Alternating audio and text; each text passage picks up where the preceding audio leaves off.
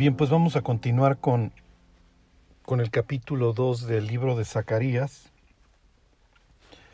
Este, como lo podrán ver, es un, es un capítulo que, al igual que varias partes del libro, tiene por objeto alentar al pueblo de, de los judíos que están reconstruyendo.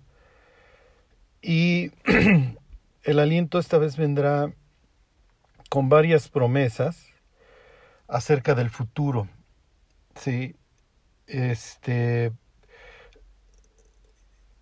piensen en la ausencia de eternidad, o sea, cuando cuando muere el incrédulo, pues muere cualquier tipo de esperanza porque no hay, para él no hay nadie hacia el futuro y desgraciadamente abre los ojos para despertar pues en un futuro espantoso excluido de la presencia de Dios. Entonces, ¿por qué los creyentes nos esforzamos en la gracia? ¿Por qué buscamos a Dios? ¿Por qué confiamos en Él a pesar de los malos momentos? Porque creemos que tenemos un futuro y porque creemos que la historia se está escribiendo hoy porque vemos hacia adelante, porque entendemos que esta vida, esta vida es solo un paso fugaz en una eternidad. Sin embargo, esa eternidad se está viendo afectada y esto es lo más, esto es lo más fuerte, sí. Esta, la eternidad se está viendo afectada por lo que, por lo que hacemos o dejamos de hacer hoy.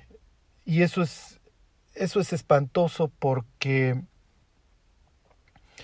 como les ponía hace años una ilustración, piensen en, el capitán de un portaaviones, o sea, en, un cuarto de donde dirige el, portaaviones con, una simple coordenada que se equivoque o, o con un simple error, va a tirar millones y millones y millones de dólares.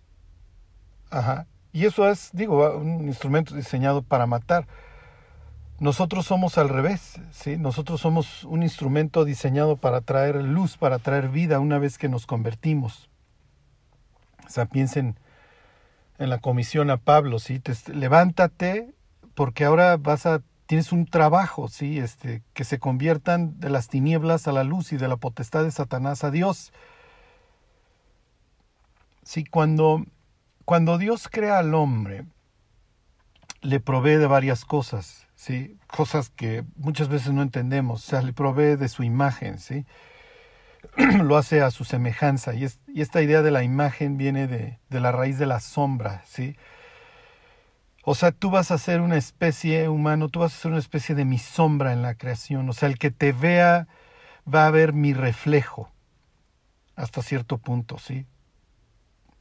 Y bueno, pues obviamente pues hemos desgraciado todo esto y, ni siquiera nos importa, ¿sí? El diablo se goza viendo cómo seres humanos se, se matan entre ellos sin entender cuál fue la idea de, de, su creación.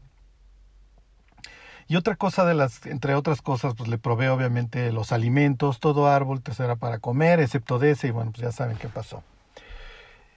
Y muy importante dentro de las cosas que le provee es el propósito.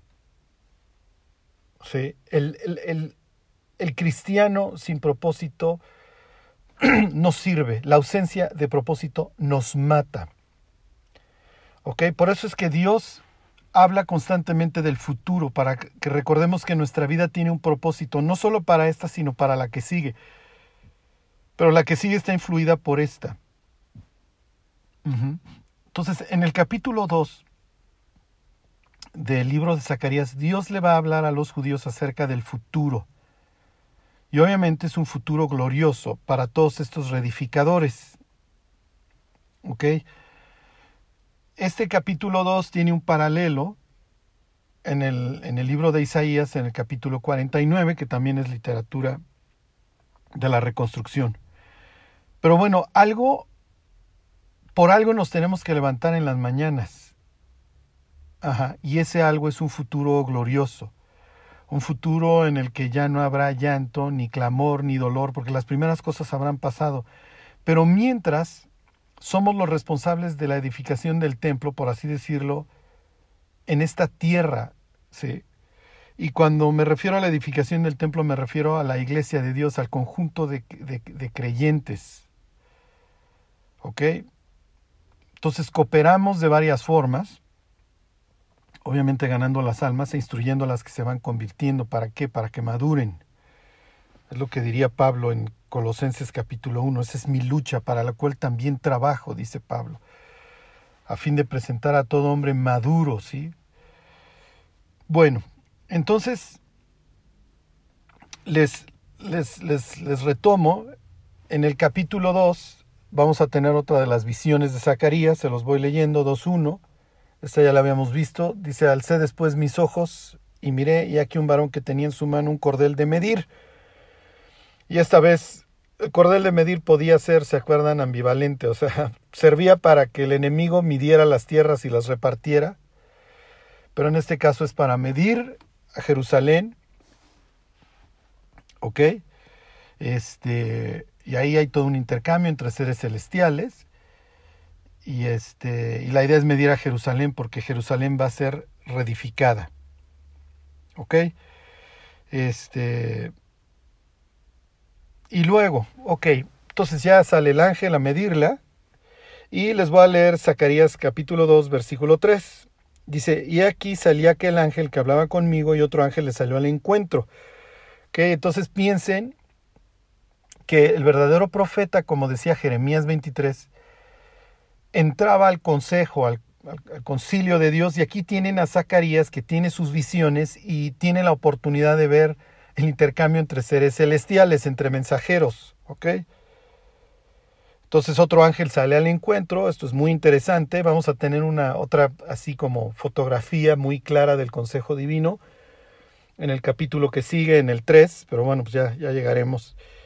La idea es que piensen que Zacarías está viendo a estos seres celestiales, cómo hablan entre ellos, etc. Y entonces otro ángel sale y le dice, corre, habla a este joven, y dile, ¿no? Diciendo, sin muros será habitada Jerusalén a causa de la multitud de hombres y de ganado en medio de ella, lo cual pues es una promesa increíble porque acuérdense que ahorita hay que echar suertes para ver quién quiere habitar en ese sitio que está hecho añicos. ¿Ok?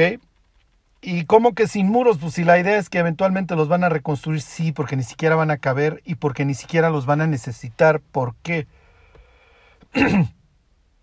porque Jerusalén va a poder habitar en paz, que ese es el sueño, ¿sí? Esa es la idea, que la humanidad pueda tener eventualmente paz. Miren, lo, lo, lo voy a decir con mucha nostalgia, o sea, las generaciones previas, e inclusive la generación X, crecimos, crecimos en las calles, sí, o sea, teníamos 11, 12 años y, andábamos en la bicicleta por, por, todas, las, por todas las calles. Nos tenían que llamar para, para la cena y, salíamos de... y regresábamos a la casa porque ya nos estaban echando de gritos que era de cenar, este, pero estábamos jugando en la calle. Sí. Hoy, hoy esto es un sueño. Si vivimos en un país y en un mundo total y perfectamente violento en donde el ser humano se mueve con cada vez más miedo. Y olvídense, este año lo pudiéramos calificar como, como el año del miedo, ¿sí? De, del temor. Entonces esta promesa de que Jerusalén va a ser habitada sin muros, ¿sí? Este, es una promesa de que eventualmente los judíos van a poder gozar de lo que siempre anhelaron, que era la paz. ¿Se acuerdan que en una de estas pláticas de, la restauración les platicaba yo de, de las palabras de Zacarías cuando, cuando le pone nombre a Juan el Bautista? Y una de las cosas que dice es que Juan viene a anunciar la llegada del Mesías y que finalmente van a poder adorar a Dios libres de sus enemigos y libres de temor Dice que librados de nuestros enemigos sin temor les serviríamos conforme a tus promesas. Obviamente eso no, no sucedió en la época de Zacarías, pero pero se los comento porque esta es la idea, esta es la idea de, de, la época mesiánica, que cada uno se pueda sentar debajo de su higuera y debajo de su vid y disfrutar la vida. ¿Sí? Y que los hijos puedan estar corriendo por las calles sin ningún temor. Eh, que no vaya a haber esclavitud.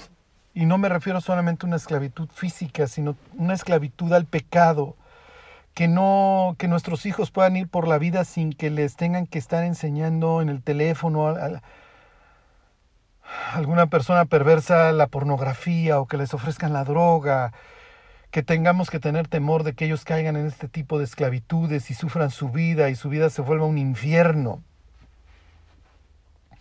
Esa es la promesa, sí.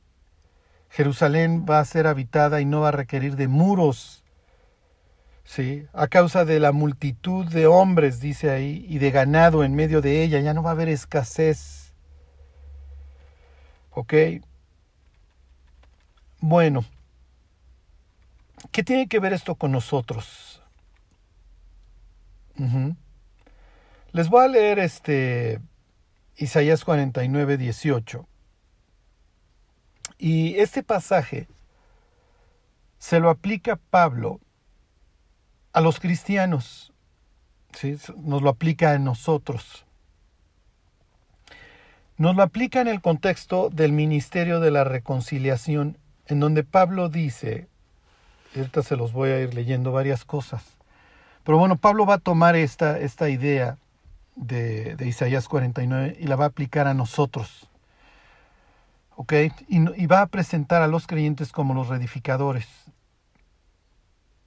Bueno, miren, esto se los leo rápidamente porque es un pasaje paralelo a este 2 del libro de Zacarías. Y dice 49.8, así dijo Jehová, en tiempo aceptable te oí y en día de salvación te, Pablo diría, nosotros lo leeríamos en el Nuevo Testamento, te socorrí. Y te guardaré y te daré por pacto al pueblo para que restaures la tierra, para que heredes asoladas heredades para que digas a los presos salid y a los que están en tinieblas mostraos. En los caminos serán apacentados y en todas las alturas tendrán pastos. ¿Ok? Entonces Dios le está diciendo a su pueblo que no los abandonó, así termina, con esa idea termina Lamentaciones, ¿se acuerdan? Y entonces dice, no, o sea, en tiempo aceptable te oí y en día de salvación te, te he ayudado. y luego viene esta mención al siervo de Jehová, que según el contexto puede ser el Mesías o puede ser el pueblo de Israel. Aquí en el contexto dice, y te daré por pacto al pueblo, está hablando del Mesías, ¿para qué? Para que restaures la tierra, para que heredes asoladas, asoladas heredades, para que digas a los presos salgan y a los que están en tinieblas mostraos. Pero finalmente este va a ser el encargo, no solamente para el Mesías, sino también para el pueblo. ¿Ok? y entonces Pablo aplica esta, esta idea y nos, a, nosotros y nos dice que nosotros somos embajadores en nombre de Cristo, como si Dios rogara a través de nosotros, reconciliados con Dios. Y luego dice Pablo, a nadie le damos ocasión de tropiezo. ¿Ok? Y esa es la idea que Dios quiere en sus reconstructores. Personas que no demos ocasión de tropiezo. Y con esto no implica que vayamos a ser perfectos, pero, pero sí que nos esforcemos por tener una vida que el vecino pueda ver como, como, como santa, así como, como dedicada a Dios. Y luego dice algo increíble, como si Dios rogara a través de nosotros. Piensen en el padre de del hijo de los, de los dos hijos, estos nefastos que le salen, ¿sí? Uno se le va de borracho y cuando regresa el padre lo está esperando porque el amor todo lo espera y va y lo abraza y hace fiesta. Y el otro, el hipócrita, el religiosote, ni siquiera quiere entrar y dice, cuenta Jesús que sale el padre y le ruega que entre a la fiesta. Este es el carácter de Dios porque Dios sabe lo brutal que es la, la existencia sin Él y lo que implica la exclusión. ¿Ok?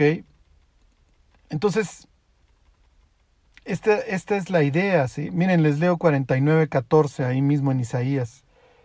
Pero Sión dijo, me dejó Jehová y el Señor se olvidó de mí. Pues claro, cuando regresan los reconstructores, ven estos, estos añicos, pues no ven ni cómo reconstruirlo, ¿no? Como a veces se ve nuestra vida. Y entonces le dice Dios, versículo 15, ¿se olvidará la mujer de lo que dio a luz para dejar de compadecerse del hijo de su vientre? Aunque ella olvide, yo nunca me olvidaré de ti. He aquí las palmas de las manos te tengo esculpida, delante de mí están siempre tus muros, tus edificadores vendrán a prisa, tus destruidores y tus asoladores saldrán de ti. Ok, entonces todas estas naciones que hoy se están oponiendo a la reconstrucción, le promete Dios, van a salir y los edificadores van a venir pronto. Y luego, fíjense, versículo 18, alza tus ojos alrededor y mira, todos estos se han reunido, han venido a ti. Vivo yo, dice Jehová, que de todos como de vestidura de honra serás vestida, y de ellos serás ceñida como novia, porque tu tierra devastada, arruinada y desierta, ahora será estrecha por la multitud de los moradores, y tus destruidores serán apartados lejos. Entonces está hablando de un futuro glorioso en donde ni siquiera van a caber las personas y además no solamente van a haber judíos, va a haber personas de todas las naciones. Entonces en el futuro estos reconstructores piensen en la resurrección cuando finalmente la nueva Jerusalén sea el sitio en donde Dios habite y habitemos con Él, y entonces personas como, como Esdras, este, Zorobabel, Josué, Nehemías volteen a ver y digan, ¿de dónde me salieron todos estos? ¿Por qué hay gentes de México, de Chile, de Colombia, de Argentina, de, de, de, Europa? ¿De dónde me salieron todos estos? Bueno, pues hiciste un buen trabajo en tu momento y te esforzaste. Y si quieres tú echando el bofe, pues dejaron un sitio para a donde pudiera llegar el Mesías. ¿sí? En tu momento pusiste los ladrillos que tenías que poner. Labraste el jardín que Dios te dejó para que labraras, grande o chico. Acuérdense que para, para los judíos la tierra es el sitio en donde reina Dios, su tierra es el sitio donde reina Dios, grande o chica, no importa. Entonces, Abraham, ven, te voy a dar toda esta tierra y Abraham no está preguntando por los metros cuadrados. Lo que importa es su influencia en ese sitio. Y Abraham es probado a lo largo de su vida. Piensen cuando regresa de la victoria, de la victoria a la medio guerra mundial ahí que, tiene lugar y se encuentra con dos reyes, el rey de Salem y el rey de Sodoma. A uno le tiene que dar el diezmo y del otro recibir, y lejos de recibirlo del rey de Sodoma, prefiere pagar el diezmo al rey de Salem. Porque finalmente él sabe que su vida va a impactar en sus descendientes y el destino de esa tierra porque ahí es donde Él va a influir. ¿Ok? Bueno, entonces me regreso al capítulo 2. Ok, entonces después de este intercambio celestial en donde le dicen, dile que sin muros va a habitar Jerusalén, le dice Zacarías 2, capítulo 5. Yo seré para ella, dice Jehová, muro de fuego en, derredor, y para gloria estaré en medio de ella. Ok, como les decía, la historia del Éxodo es fundacional para el resto de la escritura. Prácticamente toda la Biblia va a estar influida por la historia del Éxodo. ¿Por qué? Porque la historia del Éxodo es para los judíos lo que para nosotros es nuestro testimonio, ¿sí? ¿Qué es lo que hizo Dios? En el instante que los judíos se olvidaran de que habían sido siervos en Egipto y les diera por esto de disfrutar el mundo, su propósito y su vida quedaba total y perfectamente a la deriva, destruida. El día que nosotros nos olvidamos de los latigazos, de la esclavitud, de la ausencia de futuro, ese día nos da por ir al antro. Ese día nos da por descuidar a nuestros hijos, nuestra familia, nuestro testimonio, nuestra vida, porque nos olvidamos de todos los beneficios. Y se nos hace fácil recordar que pasamos de la potestad de las tinieblas a la luz, de la potestad de Satanás a Dios. Nos olvidamos que nos estábamos ahogando y alguien nos, y alguien nos sacó a la playa donde finalmente ya pudimos respirar en paz. Y se nos hace fácil destruir nuestra vida y la vida de las personas que nos rodean. Entonces, así como, como cuando los judíos salen de Egipto, todos con miedo apresurados, y Dios se convierte en una columna de fuego que separa a los egipcios de los judíos. En esta ocasión trae esto a la memoria y les dice, yo no vas a estar muro, yo voy a hacer un muro de fuego a tu alrededor, no te preocupes. Y yo voy a estar en medio de ti. Esa es la idea de toda la Biblia. Génesis 3.8 hasta Apocalipsis 22 al final. He aquí yo vengo pronto. Génesis 3.8 Dios se paseaba al aire de la tarde. Te creé para llevarme contigo. ¿Se interrumpió esa comunión? No importa me vuelvo persona, habito contigo, permito que me mates, que mi padre, mi propio padre me destruya por tus pecados, me, aplaste, me quebrante, sería la palabra que nos tendríamos en Isaías 53:10, y restauro nuestra relación. ¿Por qué? Para que, para que volvamos a vivir juntos. Pero esa es toda la idea de la escritura desde, desde que el hombre es concebido. voy a ser una persona con la que me voy a llevar para siempre. Y esa es la idea del libro de Zacarías. Eso es lo que va a decir más adelante capítulo 2 del libro de Zacarías y luego el famosísimo capítulo 9. Bueno, que es de las pocas profecías que no sabemos de Zacarías, la de que Jesús entra sentado en un burro, ¿se acuerdan? Bueno, entonces Dios hace todas estas promesas y luego viene una exhortación que espero que nos quede claro. Miren, la destrucción de Babilonia está profetizada por todas partes en la Biblia. ¿sí? Cuando Darío asciende al trono, que es la época que, profetizan Zacarías y Ageo, que es la época que estamos viendo, varias de sus provincias que llamaban satrapías se le levantan, entre ellas Babilonia, y así le va a ir a Babilonia con Darío. Entonces viene una exhortación, bueno, ya te corrí a Babilonia, pero la idea no es que te quedes ahí, salte de ahí, judío, y vénganse a su tierra. Sí, sí, pues que en Babilonia me fue bien.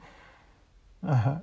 Y entonces ya me quiero quedar aquí en el mundo, en un mundo total y perfectamente podrido. Un mundo, Babilonia era de lo más corrupto. ¿Ok? Piensen en el mundo en el que hoy vivimos. O sea, no, no, no, no pudiera estar más podrido. Y sin embargo nos sentimos a gusto dentro de él y dentro de sus principios. Nos, nos fascina el mundo, nos fascina Babilonia. Ajá. Acuérdense que a Babilonia se le identifica todo el tiempo con, con la hechicería, con la experta en hechizos. Ajá. No, hombre, imagínense hoy pues, con, con, todos los medios y el teléfono y las tabletas y no hombre pues esto es una esto es una fascinación nos venden lo que quieran porque además está total y perfectamente empaquetado como, como, como se necesite entonces vienen estas promesas de que a ver mide mide Jerusalén va a volver a ser habitada y no van a caber y ni siquiera muro van a estar porque yo voy a hacer su muro y recuerden el éxodo yo los voy a cuidar y luego viene la exhortación. ¿Qué haces entonces en el mundo si yo te estoy prometiendo que, yo, que vas a habitar conmigo? Y viene el 6, e, e, huid de la tierra del norte, dice Jehová, pues por los cuatro vientos de los cielos os esparcí, dice Jehová, ya sálganse de ahí, versículo 7. Oh Sión, la que moras con la hija de Babilonia, escápate. ¿Por qué? Porque Babilonia va a ser destruida. La misma exhortación viene en Apocalipsis 17, lo mismito. Salid de Babilonia, pueblo mío, ¿para qué? Para que no participéis de sus plagas.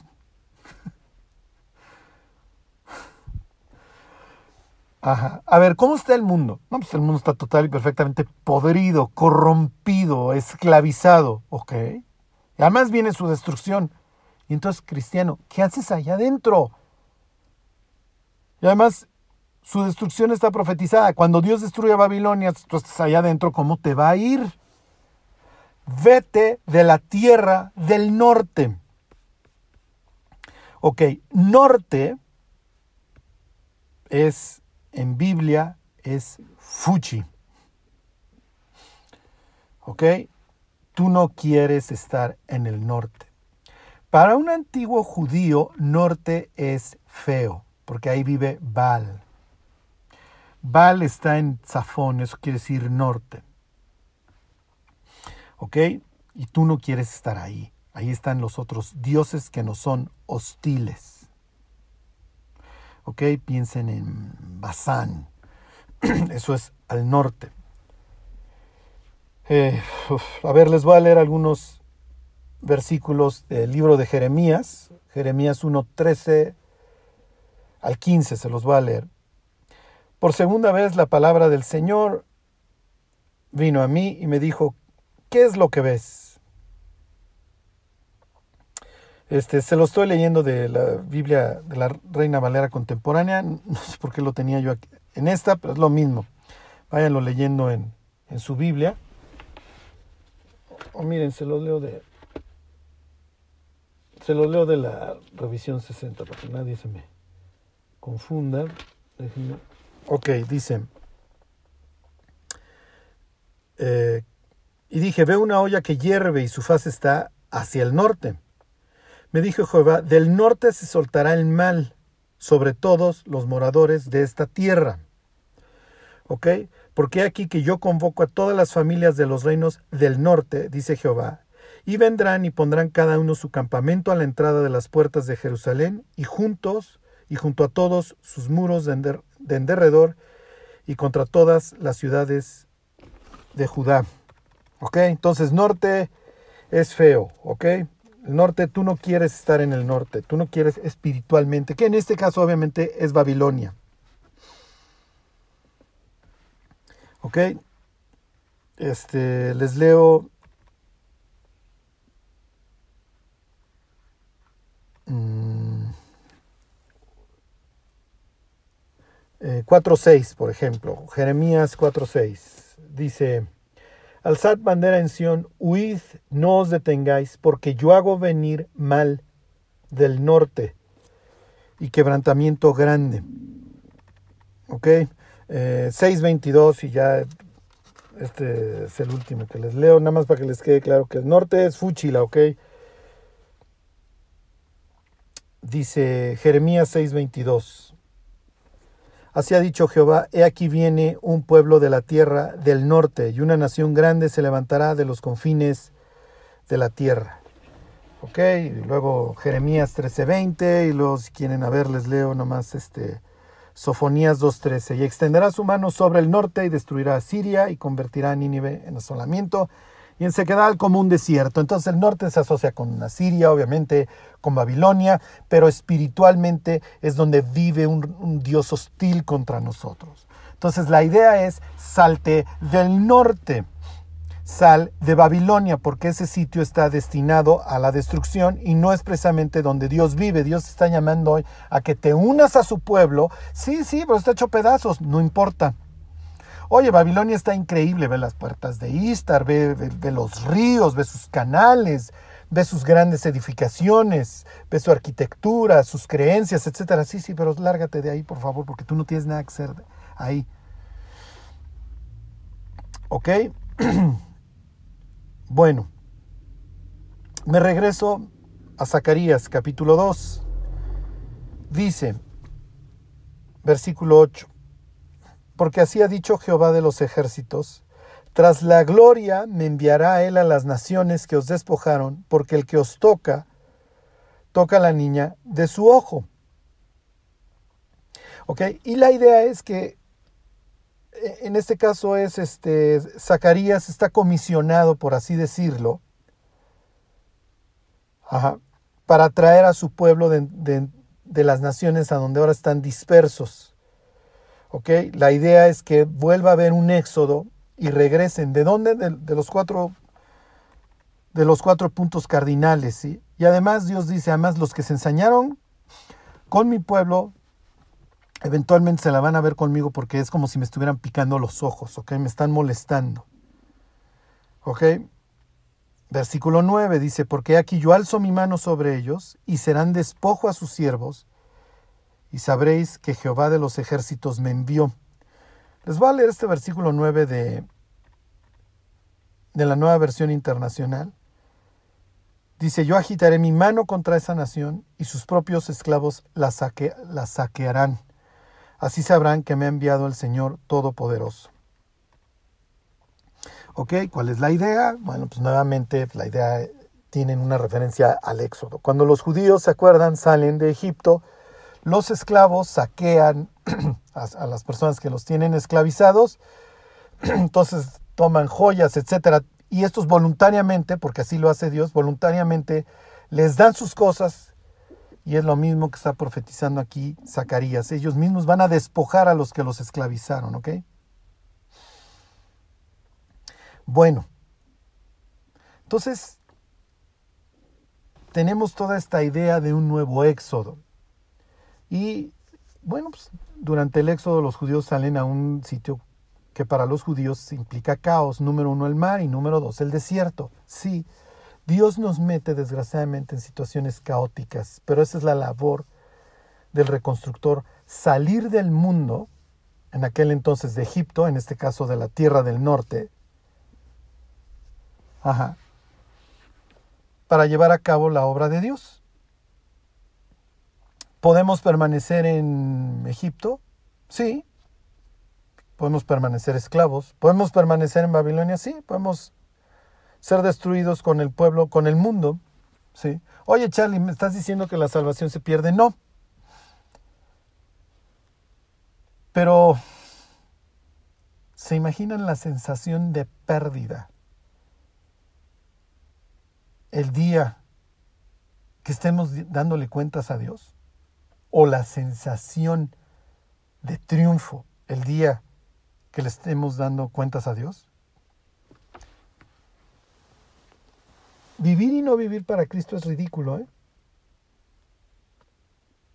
O sea, ser Nehemías en la Nueva Jerusalén y ver a todos los extranjeros y que Dios lo felicite y le diga a Nehemías, te la vivías pidiéndome que me acordara de ti, pues me acordaba de ti.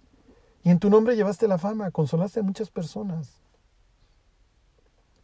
¿O te imaginas llegar allá y que Dios diga, todo lo que te di, los talentos los escondiste, nunca quisiste servir, te avergonzabas de mí,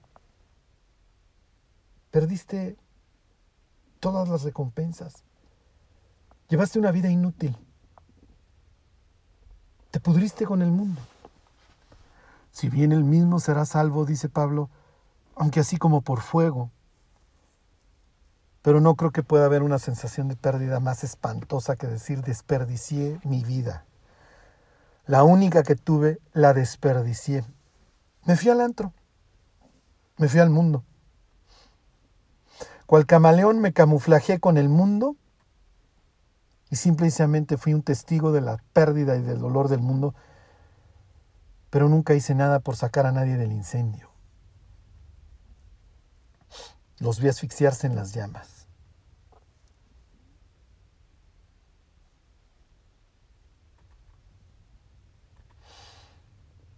Bueno,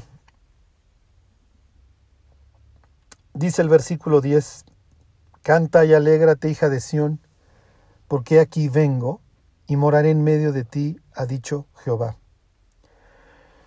Entonces, como les decía, esta es la idea de toda la Biblia, la comunión entre Dios y el hombre. El hombre no fue hecho a lo tonto, el hombre fue hecho para llevarse con Dios y que tuviera un propósito.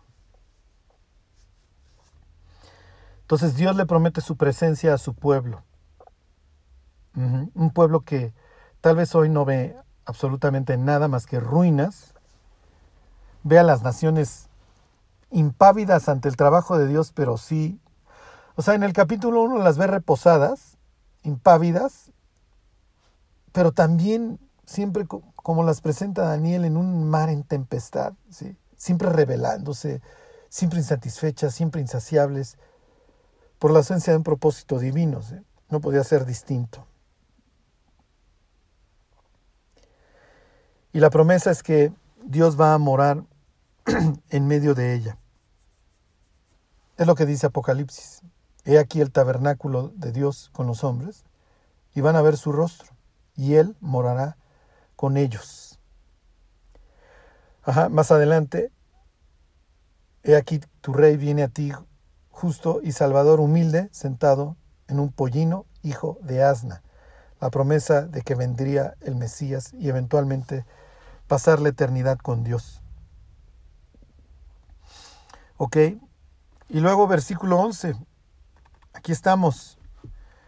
Y se unirán muchas naciones a Jehová en aquel día, y me serán por pueblo, y moraré en medio de ti, y entonces conocerás que Jehová de los ejércitos me ha enviado a ti. Bueno, ¿de quién está hablando en conocerás que Jehová de los ejércitos me ha enviado a ti? estará hablando de los reconstructores, estará hablando del Mesías, estará hablando del propio profeta. Ajá. Todas las anteriores. ¿Sí? Está hablando de, Zacarías para un futuro. ¿sí? Los pueblos van a decir, miren, Zacarías tenía razón en todo lo que les decía. En este caso no era un profeta que profetizara guerra, sino que profetizaba paz y eventualmente esa paz reinará en Jerusalén. Pero bueno, esta promesa de que van a venir de muchos pueblos, de muchas naciones, y tendremos comunión con Dios, no, este, no es este el único sitio. Les voy a leer este, algunos otros lugares en donde se menciona esto. Les leo Isaías 66, 18. ¿Y por qué se los leo? Quiero que se, que se alienten y quiero que, que hablen de Cristo y que, que el Evangelio corra.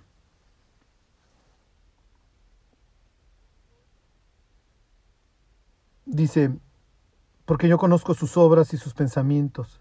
Tiempo vendrá para juntar a todas las naciones y lenguas, y vendrán y verán mi gloria.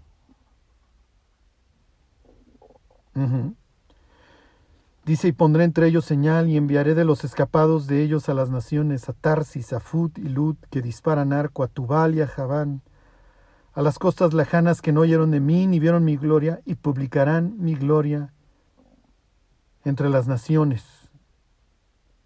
Y traerán a todos vuestros hermanos entre todas las naciones por ofrenda a Jehová en caballos, en carros, en literas, en mulos y en camellos a mi santo monte Jerusalén, dice modo, perdón, dice Jehová, al modo que los hijos de Israel traen la ofrenda en utensilios limpios a la casa de Jehová. Y tomaré también de ellos para sacerdotes y levitas, dice Jehová. Ahí está la promesa de todas las naciones. Les leo Miqueas 4:2.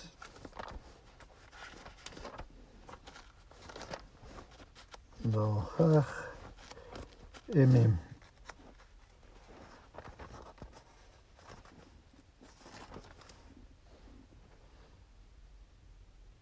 Miren, se los leo desde el 1. Acontecerá en los postreros tiempos que el monte de la casa de Jehová será establecido por cabecera de montes y más alto que los collados y correrán a él los pueblos. Vendrán muchas naciones y dirán, venid y subamos al monte de Jehová y a la casa del Dios de Jacob, y nos enseñará en sus caminos y andaremos por sus veredas, porque de Sión saldrá la ley y de Jerusalén la palabra de Jehová. Y luego, bueno, pues un futuro glorioso. Les leo Zacarías al propio profeta Zacarías.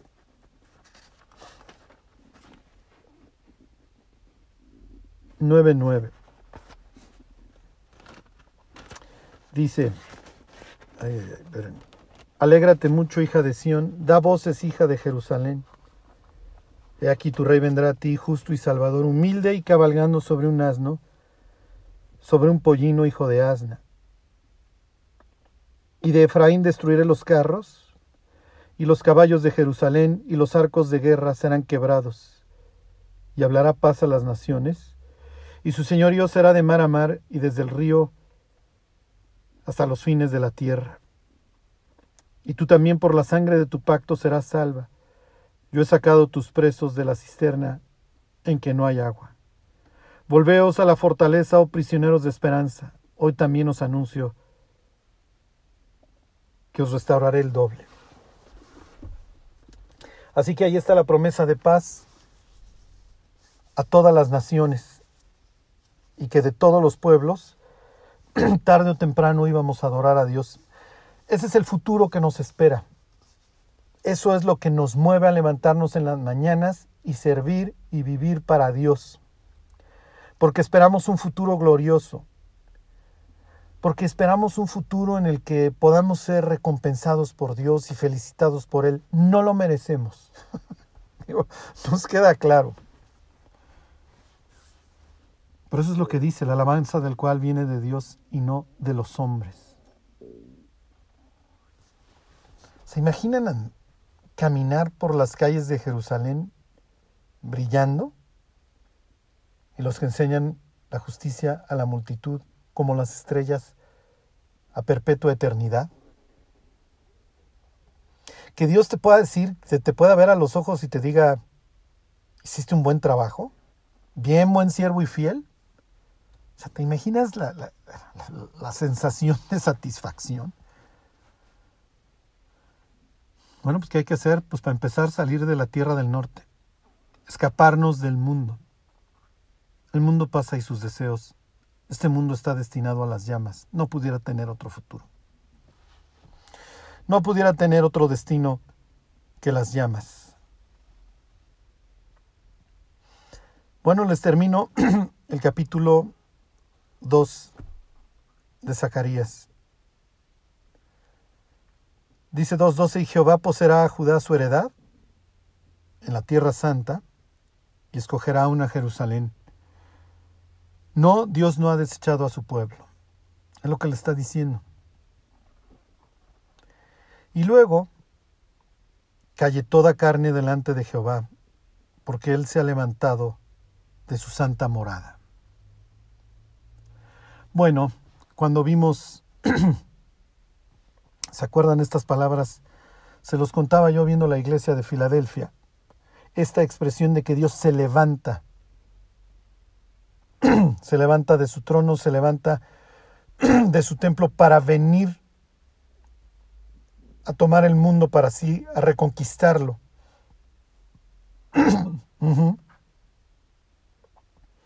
Entonces Dios se levanta de su santa morada. ¿Y a dónde va? obviamente a morar con su pueblo.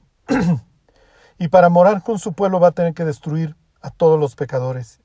Está hablando del fin, está hablando del futuro. Esa expresión está ahí en Isaías capítulo 2 y en Isaías capítulo 26, ¿se acuerdan? Dios se levanta para venir a tomar posesión del mundo y habitar con su pueblo.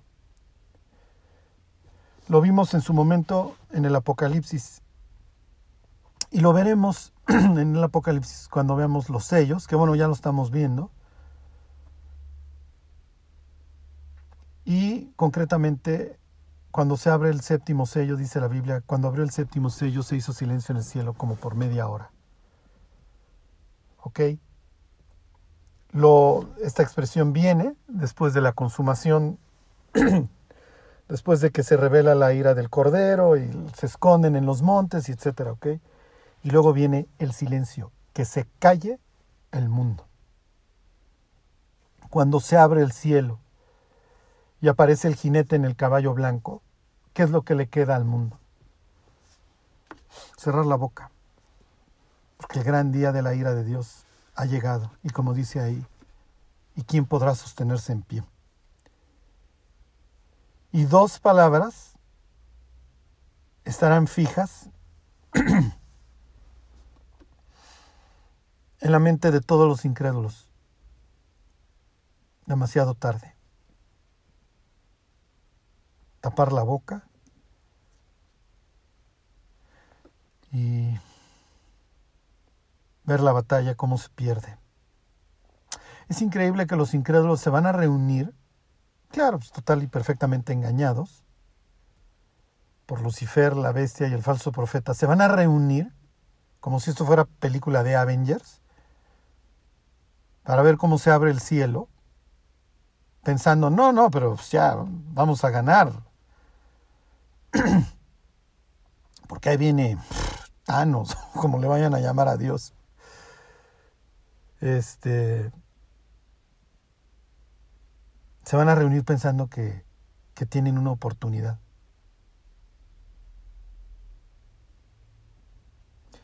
Y bueno, pues toda la tierra tendrá que callar. Un preludio del juicio final en que toda boca se cerrará y toda rodilla se doblará para luego pasar una eternidad excluidos de la presencia de Dios. Unos van a callar, versículo 13. Otros, versículo 10, van a cantar y se van a alegrar. Unos se arrepintieron, otros no. Ambos pecadores. En el cielo hay puros pecadores, lo mismo que en el infierno. Con la única diferencia de que unos se tragaron su orgullo y otros no. Unos le apostaron a la humanidad, otros a Dios.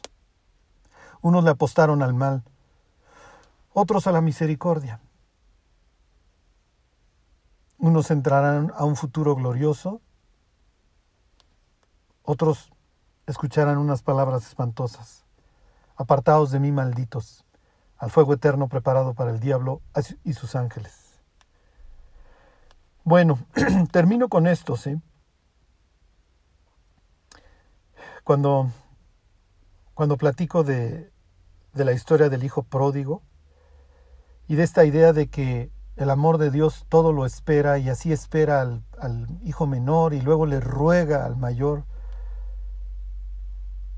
Obviamente está hablándole a su auditorio en ese instante Jesús, a los publicanos y a los, a los publicanos y pegadores de un lado y a los fariseos y escribas del otro. Y obviamente mientras Jesús va contando la historia del joven, se están burlando del... ¿Quiénes son los que se burlan? Los escribas y fariseos. Ya ves, ya llegaste hasta una posilga con marranos, así te está presentando el maestro. Y luego sí, cuando hay fiesta, pues no quieres entrar. Ya ves cómo te presenta como un hipócrita el maestro. Pero cuando termina la historia, seguramente ya no se volteaban a ver con malos ojos, sino que muchos de ellos salieron a hacer una introspección. Bueno, quedémonos con esta expresión, calle toda carne delante de Dios. Y dejemos de pensar en lo que hace o deja de hacer el de enfrente. Y como Job, de oídas te había oído, ahora mis ojos te ven, pongo mi mano en mi boca, o sea, no tengo nada que argumentar, Dios. Si el de enfrente hace o deshace, ese es su problema.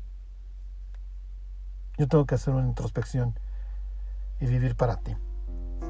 Que Dios los bendiga.